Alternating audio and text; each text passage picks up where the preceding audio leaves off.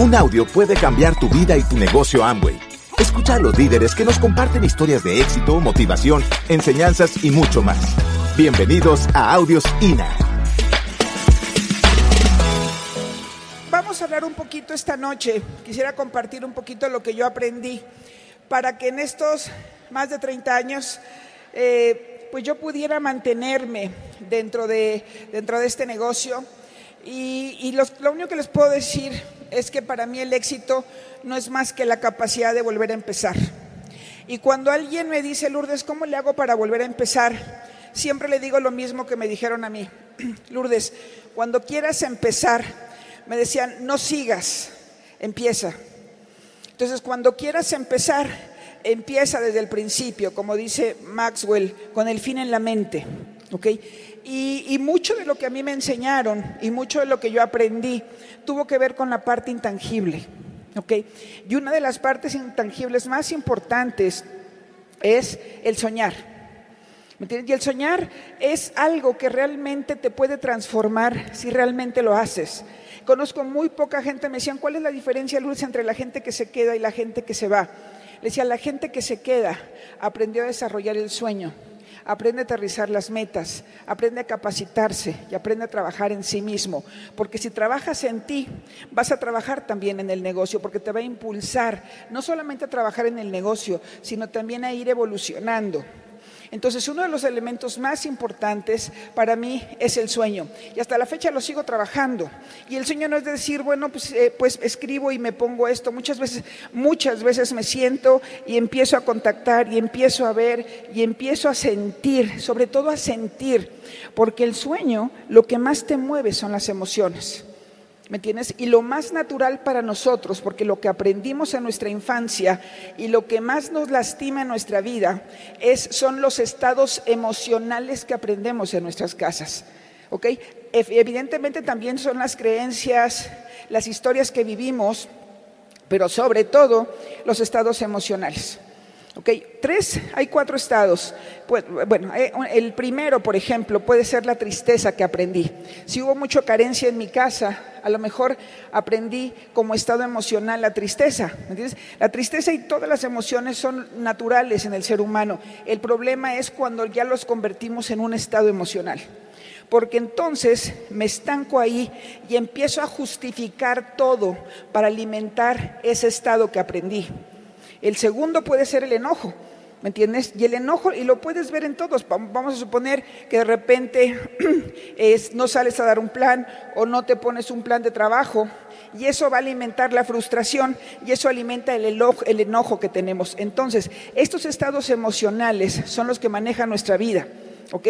Otro enojo es la culpa, ¿me entiendes? Se salió la gente, entonces es mi culpa y me empiezo a, castigar, a decir es que es mi culpa, ¿me entiendes? Y todos estos estados emocionales los aprendimos y el que siente culpa, el que no ha trabajado su culpa, entonces va a buscar castigarse, porque acuérdense que a todo castigo busca esta culpa.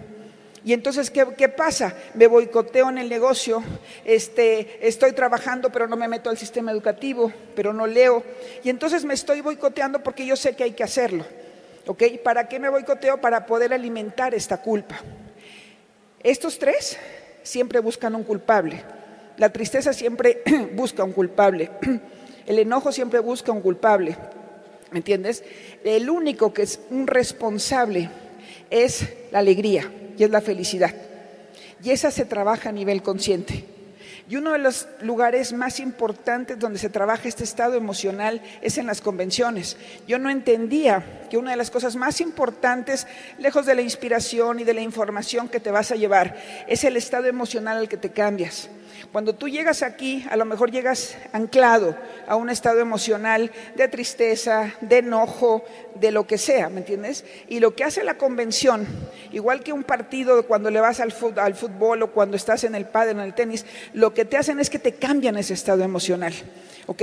Y este estado emocional, cuando tú vienes aquí y ese estado emocional cambia, es el que te ayuda a tomar las decisiones correctas. ¿ok? Estas decisiones correctas y te ayuda a ver mucho más lejos. El hecho de que hayamos mucha gente con una energía diferente te ayuda a que tengas mucho más claridad de a dónde vas. Y esto es lo que te regalan las convenciones. Por eso desde que entré he estado convención tras convención tras convención para que no se me olvide la decisión que yo tomé en un principio y sobre todo para estar alimentando estos estados emocionales que nos comen allá afuera, ¿me entiendes? Una de las cosas que nos come, muchachos, y por qué es un buen negocio, es el miedo, ¿ok? Por eso estamos tan bombardeados de miedo. Fíjate lo que hace el miedo. El miedo conectado con cosas como el azúcar y, con las, y como las harinas genera algo que se llama cortisol. El cortisol, el famoso estrés, es el miedo. El cortisol lo que hace es que tiene un proceso de inflamación en el cuerpo. Y todas las enfermedades, llámese cáncer, diabetes, todas las enfermedades tienen que ver justamente con la inflamación. ¿Me tienes entonces? ¿Y qué pasa con el miedo? Cuando tú no estás conectado a un sistema eh, educativo como el que nosotros tenemos, este miedo te empieza a dominar, empieza a tomar decisiones por ti. Por eso Pablo Coelho decía, ¿cuántas cosas perdemos por miedo a perder? Este miedo, el miedo, fíjate, la persona que está conectada con el miedo, el 98% de, las, de la percepción que tiene son suposiciones. ¿Sí? Les aparecen monstruos diciendo, si das el plan te van a comer, nadie te va a hablar, si sales ahí todo el mundo te va a rechazar, nadie te, va, te van a dejar de querer y no vas a pertenecer. Y te empieza a contar y te empieza a contaminar en una burbuja que de repente nos paraliza y no nos deja caminar. ¿Entiendes? Ese es el gran, este, el gran mal que vivimos actualmente, es el miedo y fue mucho de lo que vivimos en la pandemia. Entonces, qué bueno que estás aquí para romper esa desconexión, porque al final el miedo es una desconexión de nosotros mismos. El miedo tiene que ser también, no es que no es que lo podamos quitar. El miedo, si te van a atropellar, corres y el miedo te ayuda, ¿me entiendes? En México, si hay un temblor, pues no te vas a quedar parado diciendo no tengo miedo, no tengo miedo, te aplasta el edificio. Si se cae, ¿me entiendes? Entonces, no, todas son naturales, pero hay que saber cuándo usarlas. El problema es cuando nos acomodamos en un estado de miedo y ese miedo empieza a controlar tu vida. Porque entonces ese miedo empieza a decir, esta persona me quiere este, engañar, aquella no sé qué, esto lo dijo, me vio feo. Y entonces el miedo empieza a hacer un montón de suposiciones y nos empieza a alimentar cuentos. Y esos cuentos, esas historias son las que nos detienen. Entonces es muy importante saber cuál es tu diálogo interno y percibir cuál es tu, diálogo interno y qué te está diciendo, ¿me entiendes? El gran, ni siquiera se trata de que seas positivo o seas negativo. Hoy veo, hoy veo algunas personas que dicen, no, el positivismo va más allá de eso, va más allá de ser positivo, ¿me entiendes? Es generar una conciencia es manejar tu vida de otra forma, porque al final el miedo y el sueño están manejados por la, por la misma parte que se llama inteligencia espacial. ¿sí? Y lo que hace tu mente es que genera imágenes, ¿no? esta parte de la, de la imaginación.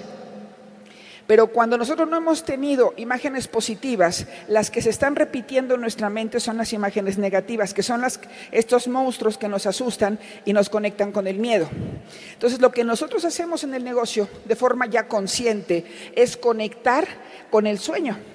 Y el sueño es poder cambiar esta energía que me rompa a dejar de seguir repitiendo patrones y que rompa con esa parte para empezar a manejar nuevos caminos energéticos cuando empieza desde tu mente, empiezas a romper, cuando tú empiezas a soñar, empiezas a romper con estos círculos que estás dando vuelta y vuelta y vuelta para empezar a construir nuevos caminos. Y la forma de empezar a transformarte es el sueño. El sueño es lo que más te ayuda y las metas a que te vayas separando de tu pasado.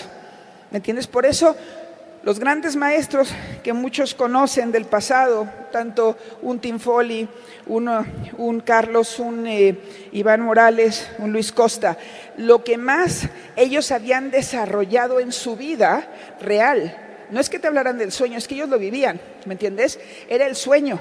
Luis se pasaba horas en una tarima hablando del sueño. Decía, ¿se imagináis cuando, este, cuando en algún momento nos podamos por videoconferencias y tener convenciones y todo esto?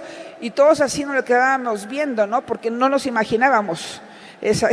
Entonces, pero él alcanzaba a ver ya un futuro, ¿me ¿me entiendes? Y él siempre soñaba y te hacía soñar. Lo más importante de ellos es que despertaban un sueño, porque ellos sabían que si despertaban esa llama del sueño en una persona, esa persona iba a encontrar el cómo y iba a ser capaz de transformar su vida.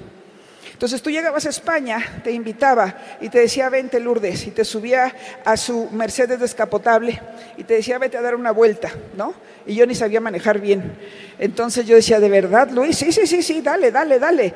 Y Luis, y si te lo ray, no, tú dale, tú dale, ¿no? Y tenía una confianza en la gente. Dos cosas son, son importantes de cuando te acercas, por eso también fíjate de quién estás rodeado. te, te está construyendo, te está animando a soñar te está transformando desde ahí. Y todos estos maestros para mí han hecho eso en mi vida, ¿no? Tim nos subía a su avión y decía, vénganse, tráiganse esta ropa, nos mandaba un mail con la ropa que teníamos que llevar porque nos iba a llevar a la nieve que no conocíamos. Y nos subía a su avión, a Sergio Rivera y a nosotros. Y entonces nos llevaba a la nieve con su perro y estábamos con ellos conviviendo una semana. Pero lo más importante de todo que les agradezco infinitamente que me tocó vivir con ellos, era la calidad de seres humanos que eran. Tienen características, son muy generosos, son muy humanos eh, y sobre todo tienen el poder, ese poder de transformarte a través del sueño. Entonces, si vas a desarrollar este negocio, lo único que te puedo decir es que empieces a trabajar esa parte del sueño, ¿me entiendes? Primero para tu vida. Dejemos de alimentar. Ahora, ese sueño se alimenta. ¿Quién de aquí come tres veces al día? ¿Quién de aquí respira todos los días? ¿Quién de aquí se baña con champú de Amway? ¿Quién de aquí, quién de aquí dedica todas las mañanas a soñar? De Adebis, ¿eh? De Adebis, porque se noten los ojos. ¿Quién de aquí? ¿Me entiendes? Entonces decimos, ¿por qué tengo mala suerte? Es que estamos alimentando lo negativo. Estamos viendo todo lo negativo, no estamos leyendo, no estamos conectados a un sistema educativo y se nota en la mirada. Cuando yo veo a una persona, no tiene nada que ver si le va bien o le va mal, es lo que se está diciendo y tú se lo ves en los ojos. ¿Me entiendes? Y lo que se está diciendo tiene que ver con lo que está leyendo, con lo que está escuchando y con quién se está juntando. Desde un principio fueron muy claros conmigo. Me dijeron, Lourdes, ¿tú quieres transformar tu vida? Le dije, sí. Me dijo, ok, tu vida se va a transformar depende de tres cosas. De lo que leas, de lo que escuches y de con quién te juntes. Y desde entonces eran tan fuertes, ellos eran tan fuertes que te veían a los ojos y no podías ni parpadear. ¿Me entiendes? Si estaban hablando no, te parabas ni ir al baño, o sea, del susto que te daba, o sea, de la fuerza que tenían y de lo, de lo contundentes que eran. Entonces nos decían estas tres cosas y desde entonces cuide esas tres cosas. Entonces me puse a leer, me dijeron Lourdes, todos los días 20 minutos, rigurosamente. Y desde entonces todos los días empecé a cargar un libro, dos libros, tres libros, y viajaba en un avión y siempre llevaba mi libro y otro, y a ellos siempre los veías con libros. No es que te dijeran que lo hicieran, veías las carátulas todas achicharradas así, por eso sabía que, sí, que siempre ellos lo, lo trabajaban ellos. ¿Me entiendes? Entonces me decían 20 minutos diarios, Lourdes, audios, uno y dos audios. No te escuches ni a ti misma. Escucha gente que te va a transformar. Lourdes, si te vas a asociar, asóciate con personas. Y empecé a cambiar en mi vida eso. ¿Me entiendes? Empezaron a cambiar mis amistades. No porque yo quisiera, pero me di cuenta que lo único que teníamos en común eran nuestros problemas. Y echábamos competencias a ver a quién le iba peor. ¿Me entiendes? Porque eso es platicar. Me dicen, Lourdes, ¿no platicas? No, no sé platicar. Porque platicar es hablar del otro, mucha gente eso quiere platicar, ¿me entiendes? Platicar sus problemas, lo mal que le va, y entonces ya sales bien contento, ya platiqué. Digo, es que yo no sé platicar, ¿me entiendes? Pasé de tímida a dar el plan, asesorías, o me invitaban a dar seminarios y convenciones, o trabajaba mi, mi diálogo interno. Entonces empecé a tener otro diálogo. Me dijeron, Lourdes, si cambias de productos, te van a pagar. Y dije, necesitaría ser muy testarudo de no cambiar los productos y acá voy a pagar y si los compro aquí me van a pagar el resto de mi vida. Y efectivamente me empezaron a salir gratis, porque te llega tu cheque y todavía te sobra dinero. ¿Me entiendes? Y me dijeron, Lourdes, si dejas de hablar eso y empiezas a hablar este proyecto con toda la gente, vas a tener libertad. Y yo dije, necesitarías muy testaruda seguir teniendo los mismos diálogos que tenía antes. Me dijo, Lourdes, en lugar de que estés leyendo cualquier otra cosa en aquel, en aquel momento, eran revistas y todo, empieza a leer libros. Y entonces te va a transformar tu vida. Y entonces cada, cada día, cada día hacía esas tres cosas, hacía esas tres cosas, hacía esas tres cosas y trabajaba full, porque tenía pavor, pavor que si eso fuera cierto, por un error mío, no me fuera a ir bien. ¿Me entiendes? Siempre he creído que si ese error, si doy lo que doy y si di todo lo que tenía que, dar y fracaso, no hay problema. Sé ganar y sé perder. ¿Me entiendes? Una persona que empieza a tener otra mentalidad sabe que ganar y perder da lo mismo. Pero lo que no me iba a permitir jamás es que en mí quedara. Que toda la gente empezara a tener libertad, porque en ese momento decíamos todo el mundo va a tener libertad y somos muchos. Y yo no me quiero quedar fuera. No sabíamos, ¿me entiendes? Eh, entendíamos este negocio, pues no teníamos ni línea de auspicio, nada. Entonces yo veía que todos trabajábamos, todos trabajábamos, y de repente empezamos, empezamos a llegar a calificaciones algunos. Yo no sabía por qué, porque yo veía que todos trabajábamos. Pero después, en un evento, en una convención, me acuerdo que dije, ¿quién de aquí eh, hace su consumo mensual? ¿No? Y entonces levantó la mano el 80% de la convención. Y después dije, ¿y quién de aquí va a todos los seminarios? Pum, ¿no? El 50. ¿Quién de aquí va a todas las convenciones? El 50, 60. ¿Quién de aquí lee todos los días 20 minutos? El 20. ¿Y quién de aquí da planes todos los días dos y tres planes? El 10. ¿Ok? Esa es la diferencia entre que entra mucha gente y un porcentaje es el que pasa. Porque no todo mundo hace lo que tenemos que hacer. No sé si quizás sea porque tiene que ver con ese estado emocional que compramos. ¿Me entiendes? Pero lo peor, lo peor que yo hubiera podido hacer era no leer. Porque esa lectura, y también me dijeron, Lourdes, el compromiso no solamente la hace las personas que vayan a una convención, el compromiso es el que está comprometido día con día, día con día. Ese es el que realmente tiene el compromiso. Yo le dije, ¿qué significa día con día?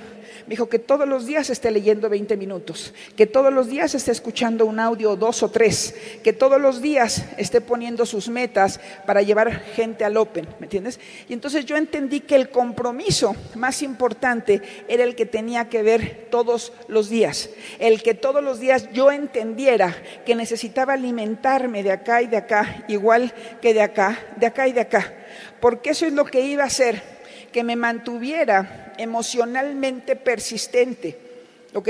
Y como yo no quería y, pasara lo que pasara, ¿me entiendes? O sea, pasaron cosas muy difíciles, en ese momento difíciles, difíciles, esta es la vida, pero en ese momento me ayudó mucho estar conectada. A veces no teníamos para comer, ¿me entiendes? Pero yo no estaba nunca enfocado en eso. Tenían, pasaban muchas cosas. Pero como mi mente estaba enfocada en los audios y mi mente estaba enfocada en la esperanza y como realmente creía que mi vida se iba a transformar, entonces hacía todo lo que tenía que hacer. El problema es que yo no sé si a veces creemos realmente que nuestra vida va a cambiar. Porque si yo creo que mi vida se puede transformar, voy a encontrar la oportunidad aunque esté escondida abajo de la mesa. Pero si yo no creo que mi vida va a cambiar, puede pasar la oportunidad enfrente de mí y ni siquiera la voy a ver. ¿Me entiendes? El que no sabe qué está buscando, no entiende lo que encuentra. ¿Ok?